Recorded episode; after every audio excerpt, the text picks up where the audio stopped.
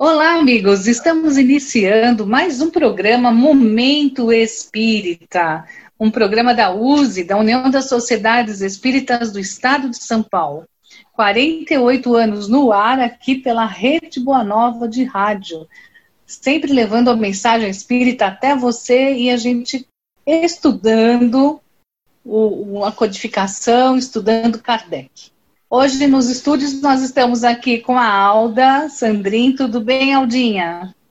Oi, Suzete, tudo bem, queridos ouvintes? Com alegria nos reunimos novamente para levar ao ar o programa Momento Espírita, que está recheado de coisas boas, e eu convido todos vocês a ficar conosco até o final do programa. Também estamos aqui com o nosso querido amigo Serginho. Tudo bem, Serginho?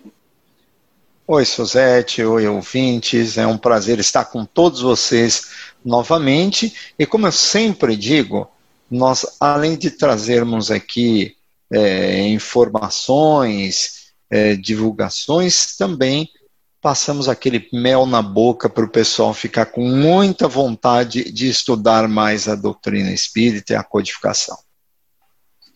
Ah, e também o Amorim está conosco hoje.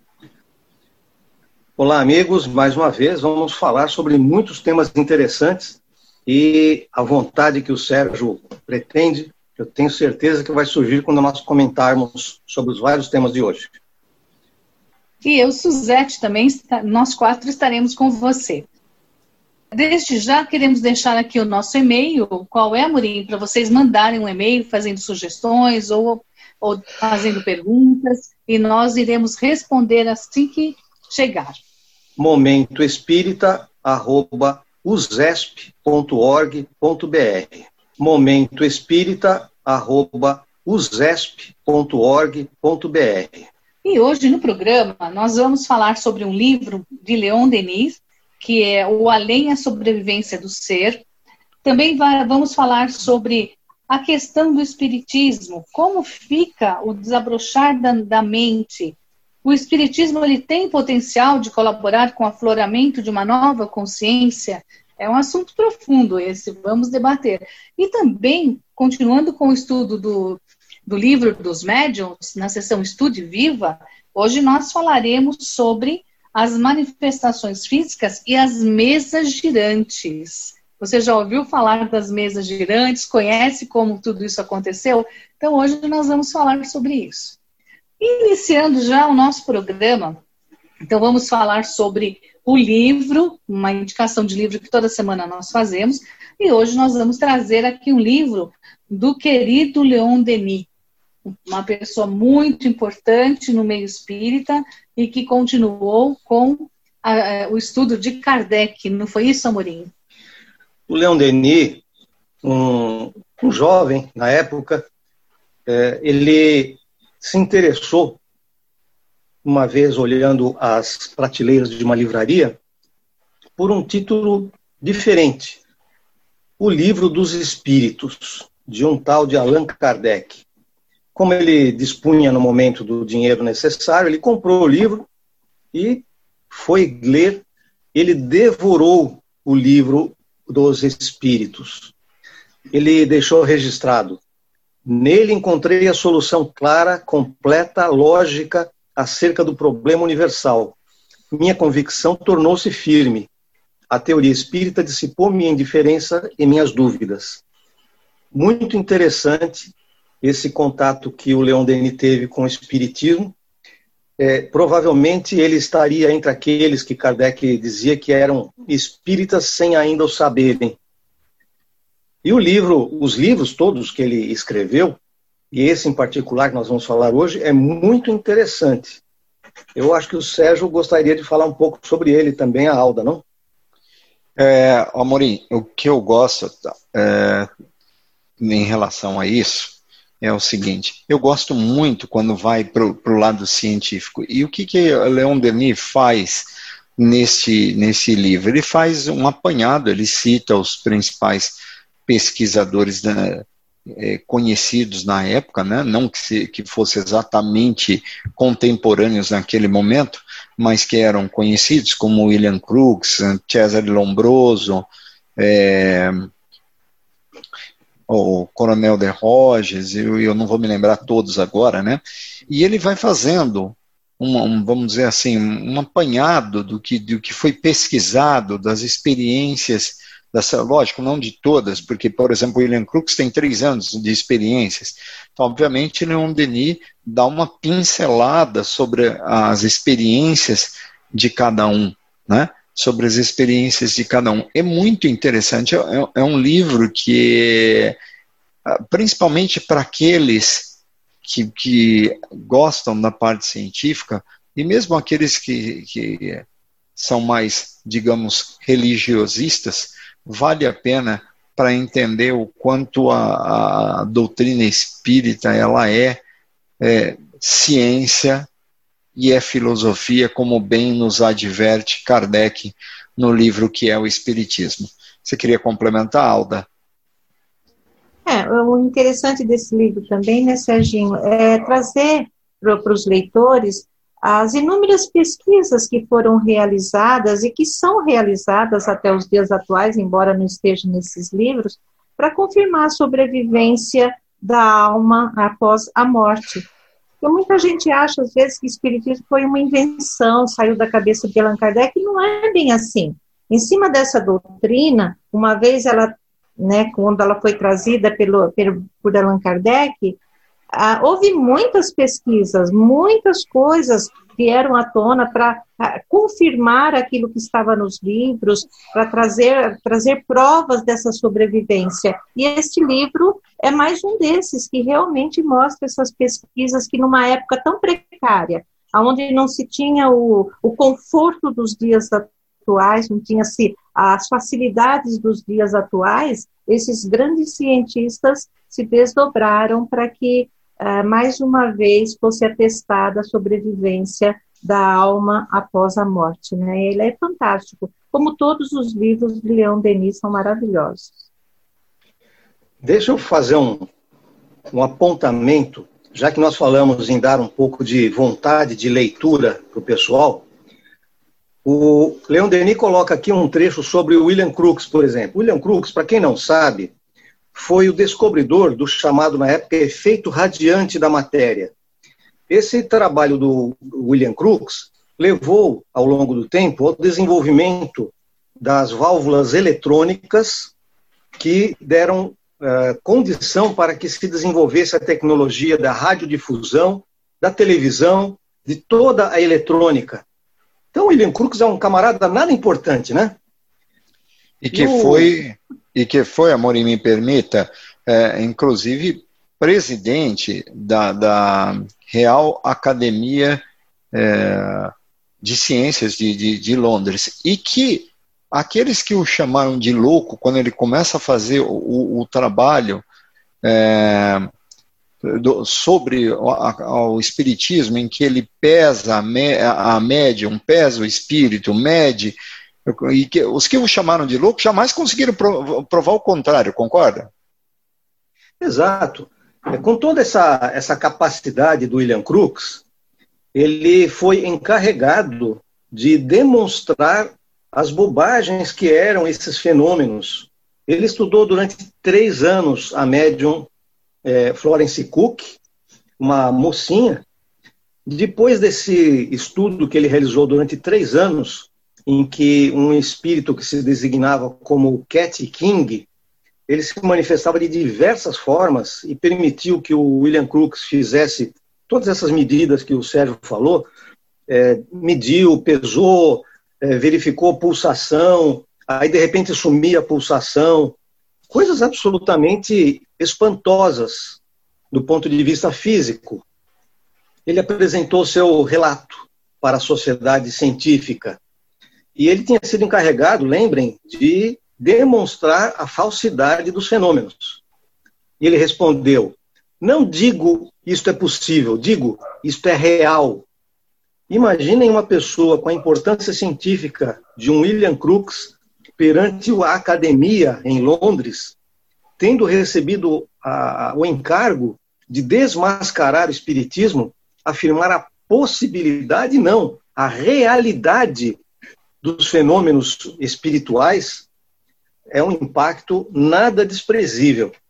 O que me parece interessante é que, atualmente, quando a gente aponta essas experiências e todas as outras que constam no livro, muita gente fala, ah, mas isso foi lá naquela época, que o pessoal se deixava envolver, enganar de qualquer jeito.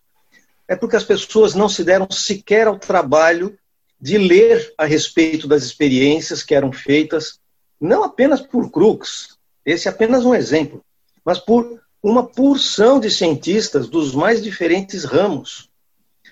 É, é absoluta falta de vontade de compreender a realidade do fenômeno, Sérgio.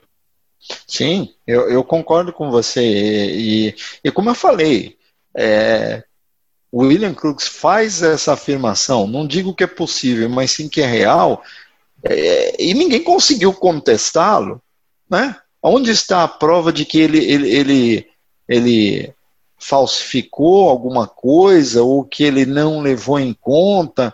É, eu, eu, eu, tô, sou, eu vou dizer para você, Amorim, ouvintes, que eu tô, sou até um pouco suspeito, porque para mim, em que pese, como você falou, tem vários cientistas eu, eu tenho uma, uma admiração especial pelo trabalho do William Crookes. Eu, eu achei é, de um. Eu gosto muito, eu gosto. Ele, ele, ele, materializa o processo todo, não deixa dúvidas, sabe? Leva a, a uma. É, traz uma, a, a, devida importância, na minha, na minha modesta opinião, tá, gente? Muito bem. Então, ficou aqui a nossa indicação desse livro, e sugerimos que você leia, né, e entenda melhor todo o conteúdo, que é fantástico.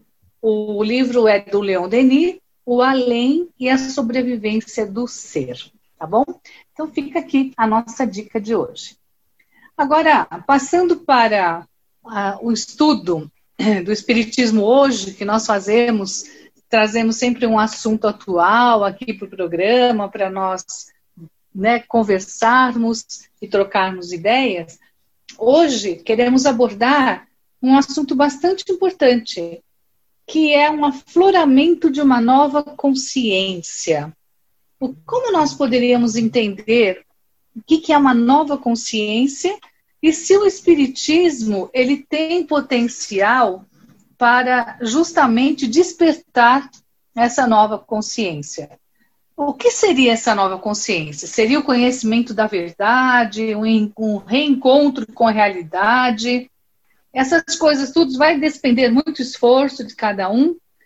E qual seria a receita mágica, então, para esse despertar de uma nova consciência?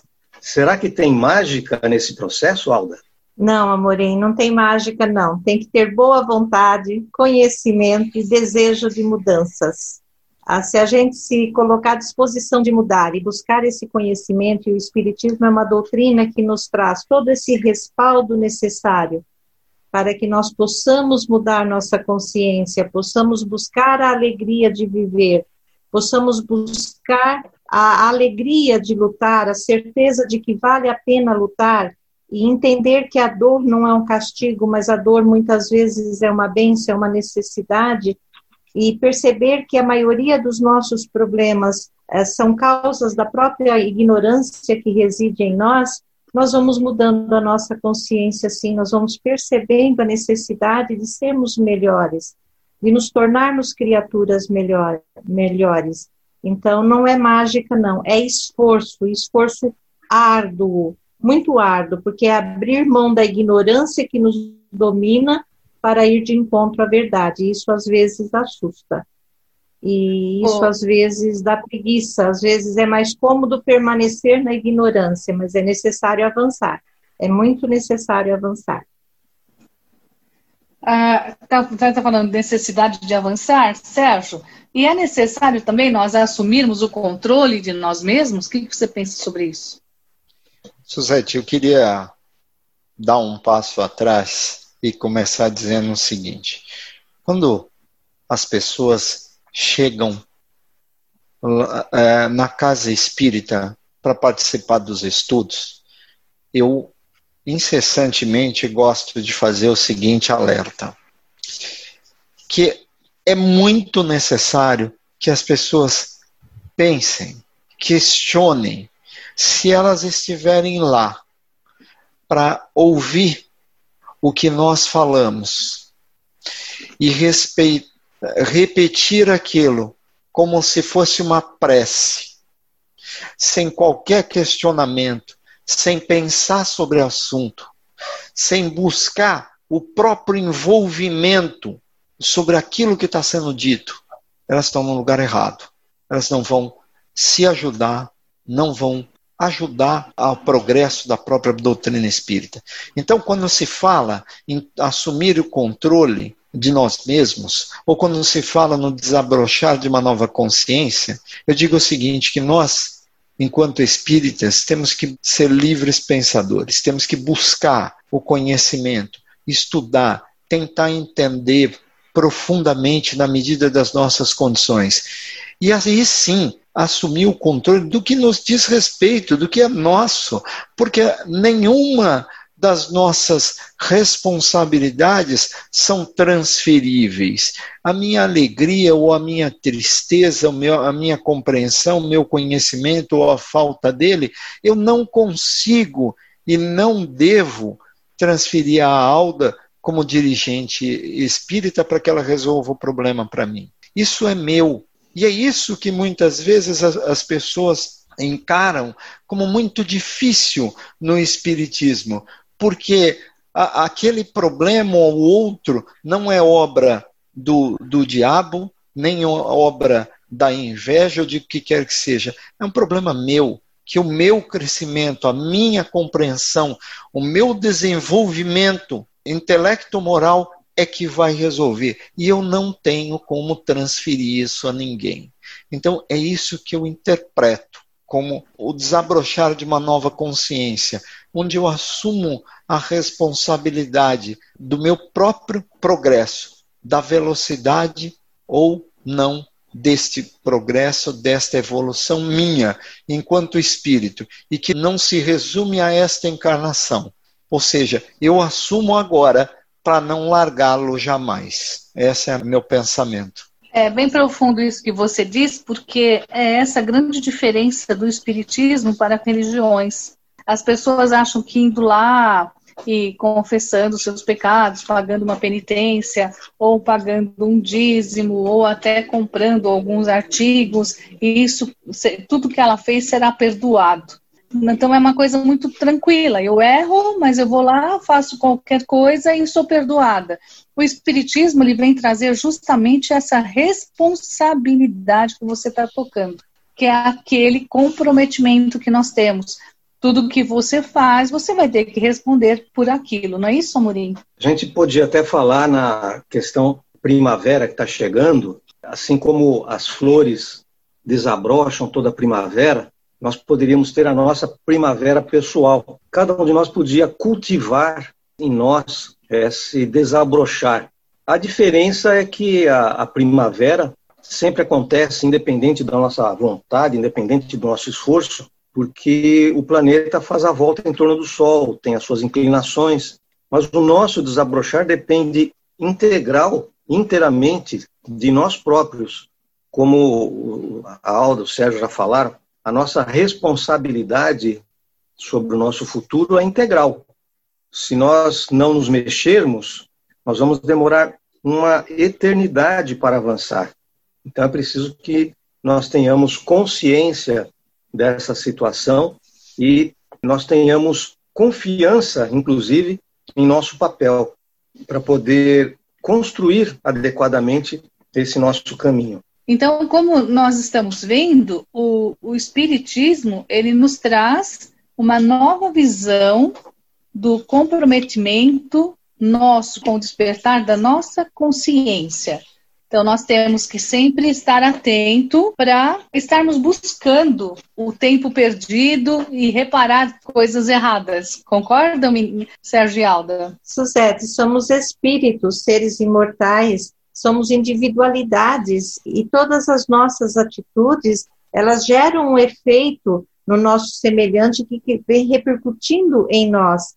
Então, precisamos aprender com as experiências da vida, precisamos, através da nossa consciência, ir aos poucos compreendendo que tudo está em nós. Buscamos muito a felicidade, buscamos, buscamos muito a, as nossas vitórias, mas na dependência do outro. E não é assim. A felicidade ela tem que residir em nós para que nós possamos distribuir esta felicidade. Então nós temos que começar a entender que tudo que nós queremos conquistar tem que ser, antes de tudo, desenvolvido dentro de nós. Somos seres pensantes, estamos em processo constante de evolução. Até onde vai a nossa inteligência nesse processo de desenvolvimento? Não sabemos responder isso. Então, a vida é um aprendizado. Tudo o que vai acontecendo no nosso caminhar são lições.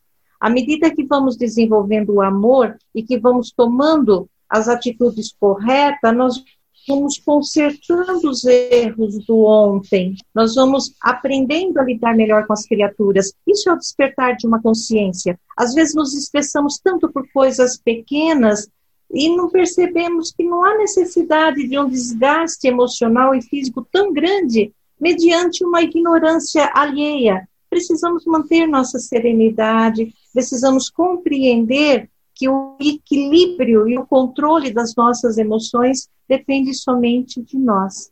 Então, o Espiritismo é uma ferramenta valiosa para isso. À medida que nós vamos estudando a doutrina e vamos compreendendo a nossa essência, o nosso comportamento, as nossas atitudes vão se transformando e nós vamos nos transformando em criaturas mais serenas, mais tranquilas, mais doces, né, pessoas que desenvolvem a paciência, a compreensão, a tolerância com o ser humano. É essa a razão das nossas sucessivas encarnações, é o aprender, o aprendizado constante. Não é, Serginho? Inclusive, um ponto que você falou, que tudo faz parte da nossa caminhada, é, são lições. Então, mesmo os nossos erros, o que, que aconteceu ali? Nós demoramos mais para aprender, por N motivos, ora por sermos mais teimosos, vamos dizer assim, ora por sermos mais preguiçosos, ora por sermos, sei lá, mais ambiciosos, seja o que for, nós cometemos os nossos erros. Mas eles fazem parte do nosso aprendizado, do nosso processo de aprendizado, da nossa caminhada. Tudo que nos envolve é, faz parte desse processo. Eu acho que isso que é importante nós, nós é, é, nos responsabilizarmos por isso. É difícil? Não tem dúvida. Eu, eu sempre brinco, eu brinco com, com as minhas filhas, com as minhas meninas, eu brinco aqui, que a melhor coisa do mundo é quando a culpa é dos outros.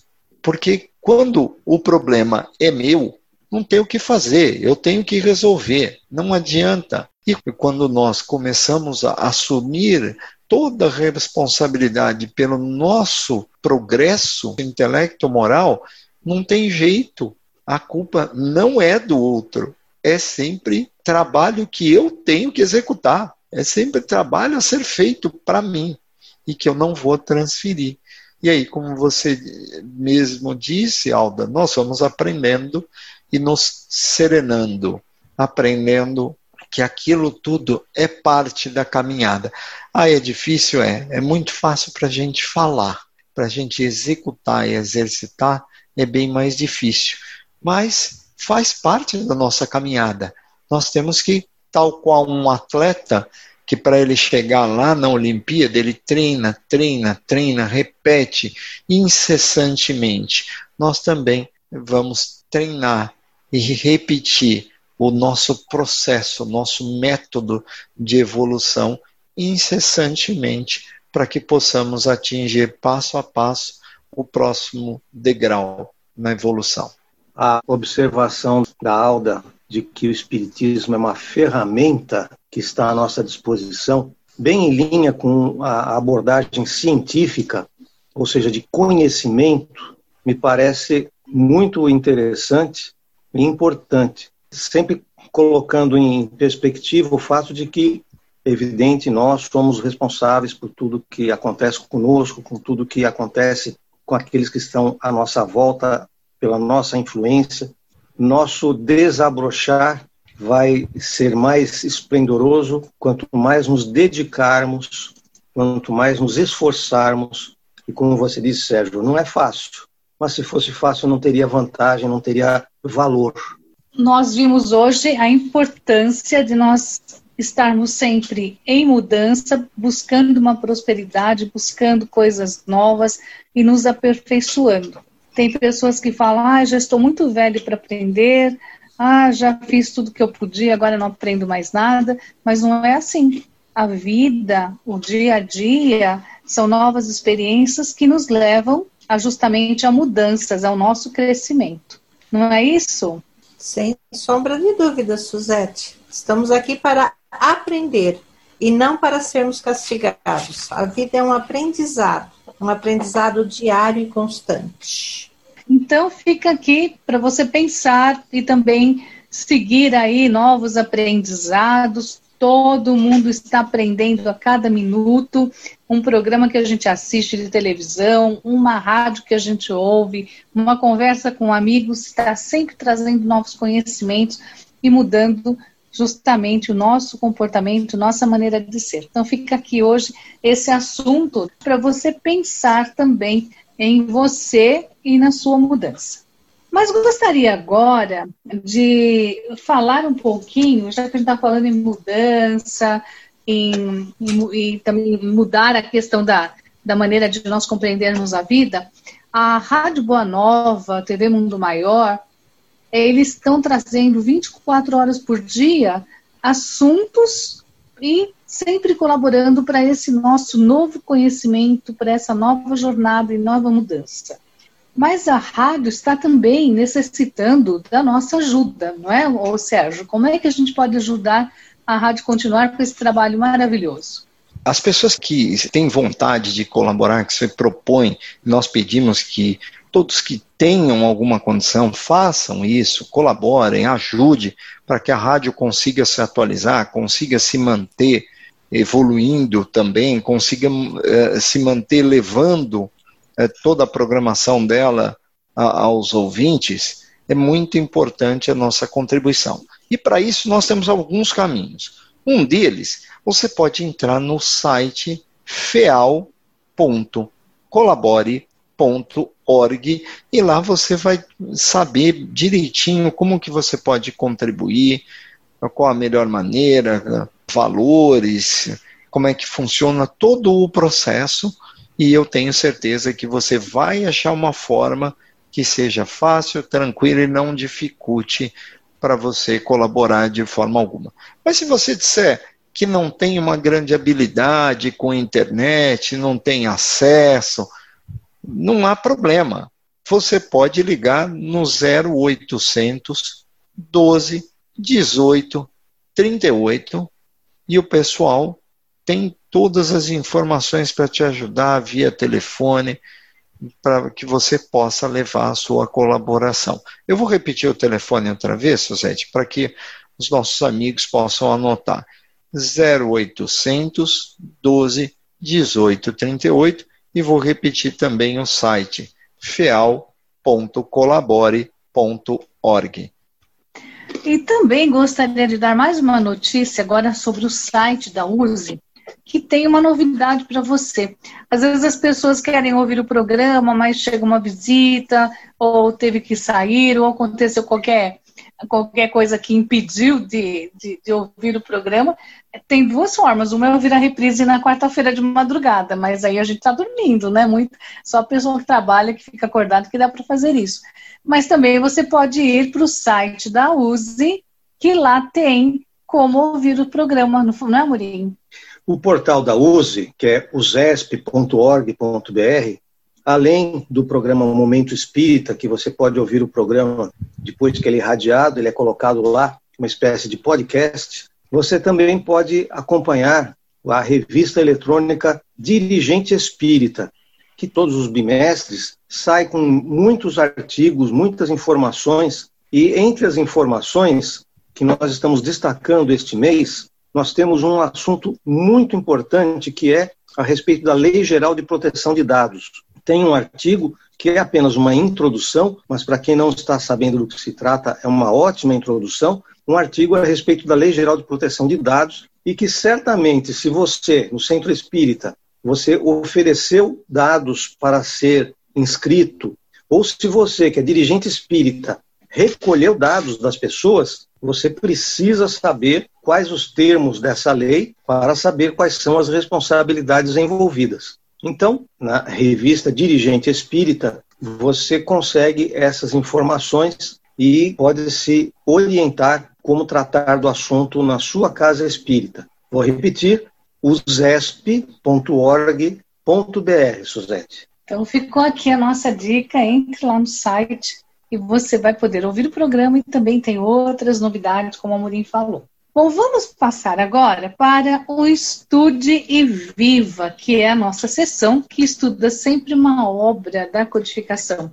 Estamos estudando atualmente o livro dos médiums, que eu particularmente gosto muito e a gente aprende muito com ele.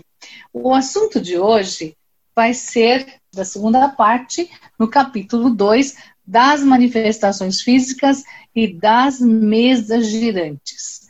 Então vamos começar a entender o que são manifestações físicas. Tudo aquilo que mexe com alguma coisa material, nós chamamos de manifestação física. Então, basicamente, são as chamadas mesas girantes, também conhecidas como mesas falantes, mesas dançantes, e uma porção de outros nomes. A tiptologia são ruídos produzidos sobre ou no interior de materiais, móveis, paredes. A voz direta, a escrita direta, todas essas manifestações, como por exemplo também as aparições tangíveis ou não, tudo isso são as manifestações físicas. E aqui nesse capítulo, Kardec fala mais especificamente sobre as mesas, porque na época foi a forma pela qual o movimento que envolvia as manifestações espirituais se distribuiu não apenas nos Estados Unidos, como na Inglaterra, na França, na Alemanha, em vários outros lugares naquela época e, portanto, trazia esse aspecto inicialmente de uma grande diversão, porque parecia apenas um efeito de prestidigitação, mas que depois as pessoas começaram a perceber que era algo mais além disso. E esse algo mais é que nós vamos discutir nesse capítulo. Muitas pessoas ainda não ouviram falar sobre mesas girantes. Vamos falar um pouquinho mais especificamente o que eram essas mesas, como se dava esse fenômeno? Primeiro, acontecia o seguinte, vamos, vamos descrever, né? O, o móvel mais fácil das pessoas se reunirem era em volta de uma mesa. Então, quando iam em qualquer evento, qualquer coisa que fosse, uma reunião, normalmente se reuniam em volta de uma mesa. E aí, antes, era, vamos dizer assim, espetáculo, né? ou pelo menos se pensava, ver as mesas levantarem do chão, baterem com um pé só, girarem, e, e, girarem numa velocidade que muitas vezes as pessoas não conseguiam acompanhar com as mãos. Isso a princípio era um espetáculo. Só que ao longo do tempo, o pessoal dos salões, né, dos eventos sociais, começou a enjoar desse negócio. Tá bom, já vi, já girou, já pulou, tal, já, já deu, já cansei. E aí, por outro lado, Kardec, quando começa o seu, a sua pesquisa, o seu trabalho, seu estudo do Espiritismo, ele começa a perceber que aquilo lá tinha muito mais do que isso. Existia uma inteligência por trás. Porque a mesa, ao bater com um pé, respondia perguntas, sim ou não. Depois, uma batida sim, duas não, e depois ela começa uh, dá um determinado número de batidas conforme as letras do alfabeto. Então, o Kardec percebe que existe uma inteligência, que não pode ser simplesmente a mesa ou fruto da energia de alguém, ou da musculatura, ou do, ou do que quer que seja, porque é uma coisa muito incontrolável.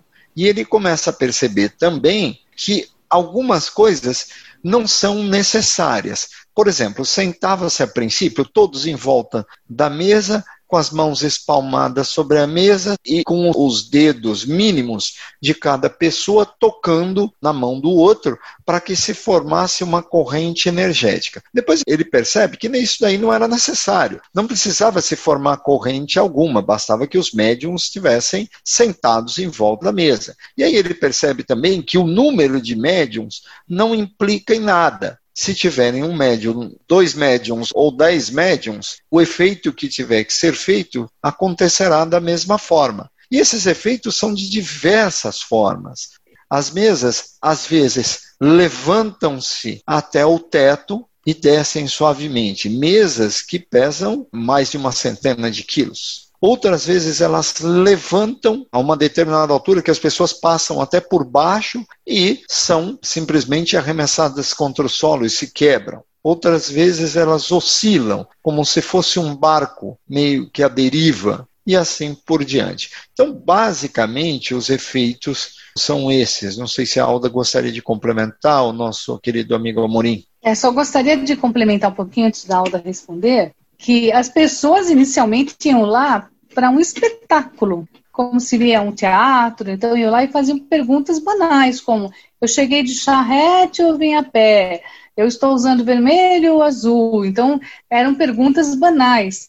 Mas quando Kardec começou a observar que existia uma coisa maior do que isso, ele começou a elaborar perguntas mais adequadas, e aí que ele começou a fazer um estudo, não é isso, Alda? Perfeito, Suzete. Quando ele percebeu que havia uma inteligência por trás de tudo isso, porque conhecedor do magnetismo como era Allan Kardec, ele sabia que através do magnetismo poderia se provocar os movimentos das mesas, mas que o magnetismo não daria inteligência para responder perguntas. Então, quando ele vê as respostas das perguntas, ele fala: não, aí tem alguma coisa a mais, tem uma inteligência por trás disso. E aí então ele começa a elaborar perguntas buscando conhecer essas inteligências. E aí ele descobre que essas inteligências nada mais era do que os homens que viveram em outras épocas ali, né, como os seres humanos. Então eram os espíritos e aí ele busca o fio dessa meada e começa a trazer então a lume o espiritismo através das suas perguntas inteligentíssimas, extremamente racionais,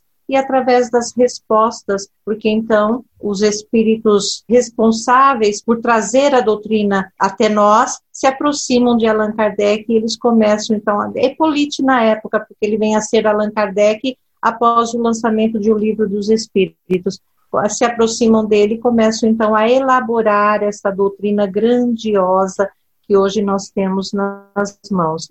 Através desses efeitos físicos, descobriu-se os efeitos inteligentes, que é a manifestação dos espíritos através de todas essas respostas. É fantástico o nascimento dessa doutrina, né? A gente para para estudar e para compreender e percebe que como tudo vai se encadeando de uma forma tão perfeita, tão bonita, que a gente às vezes não valoriza o resultado, mas é, foi um trabalho tão laborioso, um caminho tão longo a ser percorrido, e hoje a gente tem aí na mão, nas mãos esse consolador fantástico que nós chamamos de a doutrina dos espíritos. É lindo demais e tudo isso aí.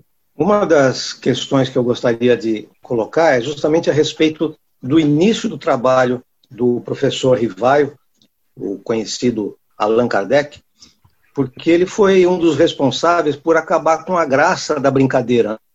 Porque enquanto as pessoas iam lá para se divertir, para dar risada, para fazer perguntas bobas, ele começou a participar das reuniões depois de muita insistência dos seus amigos, e ele levava perguntas sérias, como a Suzette disse, perguntas substanciosas.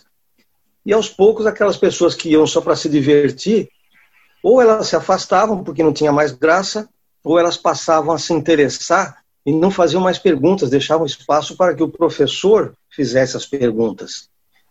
Nós estamos aqui falando sobre espiritismo depois que todo esse processo já foi realizado. Mas imaginem por um instante estarmos em um lugar onde as pessoas estão reunidas apenas para se distrair e alguém começa a fazer perguntas e as mesas respondem.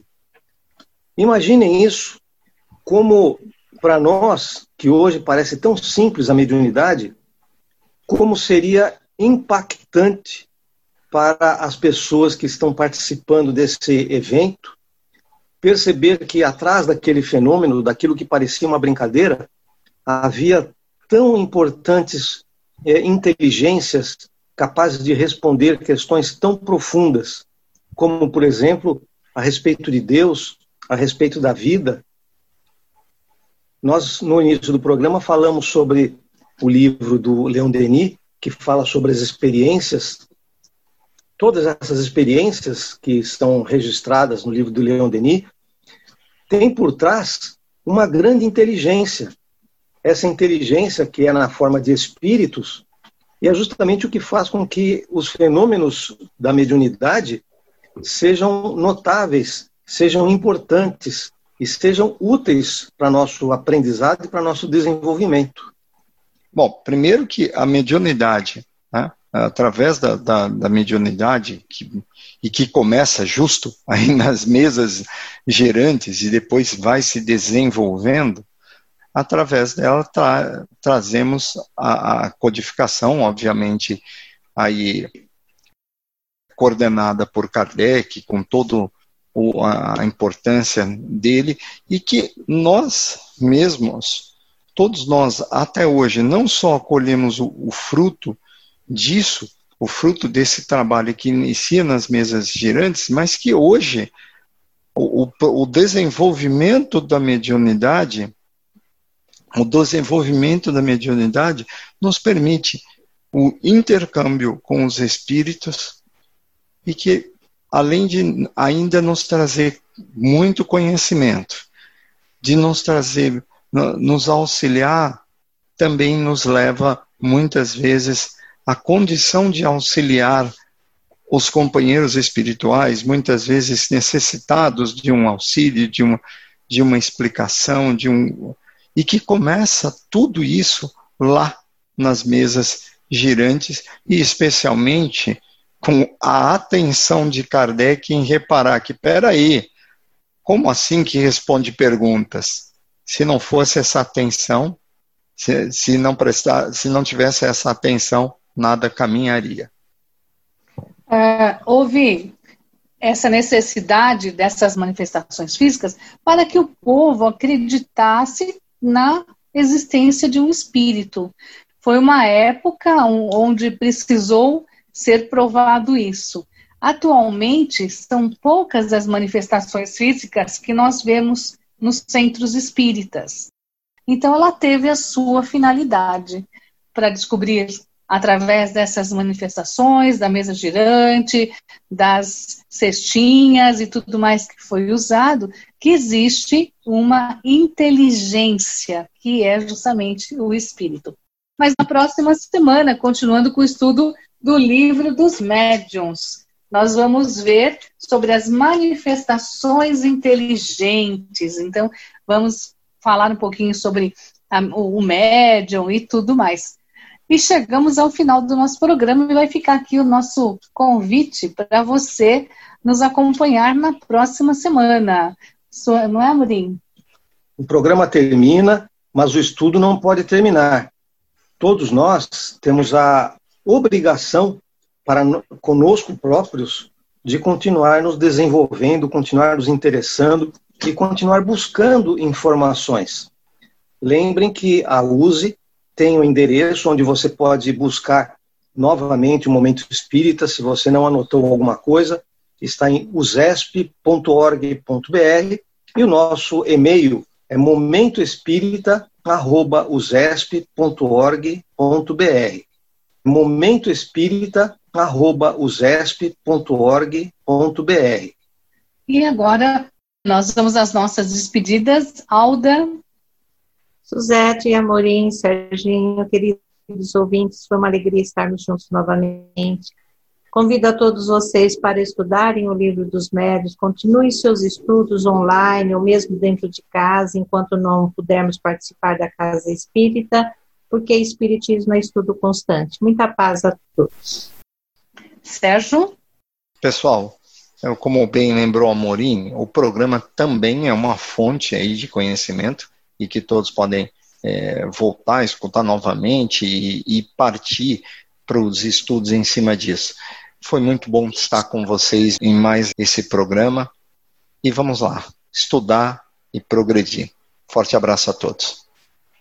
Isso aí, e sempre buscando aquela nova consciência que nós falamos no programa, não é? Então, eu deixo também aqui meu abraço, meu carinho para todos que estão nos ouvindo. E se puder, continue em casa, se cuidem e vamos continuar ouvindo a Rádio Boa Nova, que tem muita coisa edificante. Um grande beijo no coração de todos.